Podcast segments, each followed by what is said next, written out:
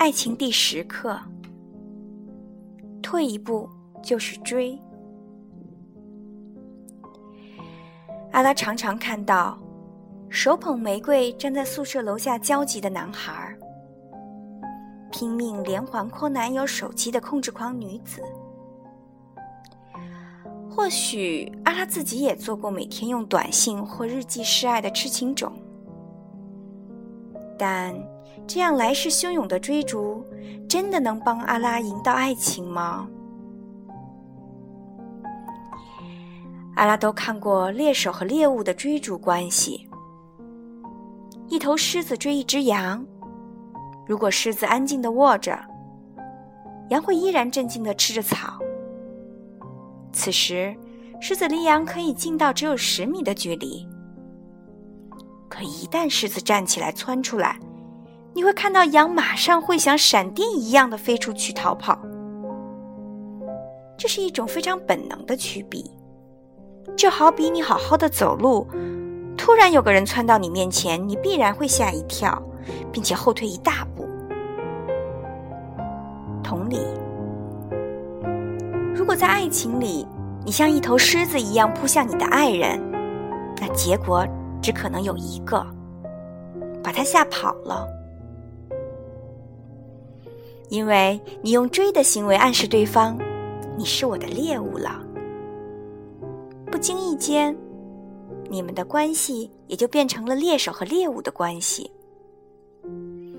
因此，阿拉常发现的结果是，捧玫瑰花的男孩没有等到自己钟情的女孩，控制狂女子拖来男友的一句分手，而阿拉拼命追逐的对象却逐渐遥远。求爱的路上跑得很快，很辛苦，却常常一无所获。女朋友和老公都不是追来的，反而取决你如何后退。这是一种最高明的求爱，和退一步海阔天空的道理一样，以退为进，退一步就是追。这就像一支双人舞，你不可能一直逼向对方。偶尔后退、推手、旋转、平移，才能成为一支美妙的舞蹈。当你退的时候，就是给对方进的暗示。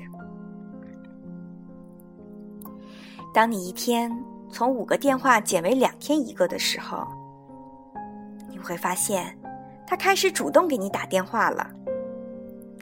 当你不再每顿饭都买他爱吃的东西时，你会发现。他开始选择买你爱吃的菜了。当你不再天天向他示爱的时候，你会发现他投向你的眼光温柔起来。对方摆在被爱的位置上，不让他付出爱，这也是一种虐待。密不透风的追求，只会让对方感到被逼。阿拉需要通过退，把主动的权利让给对方。当对方感到主动权被尊重时，才会有点爱上你。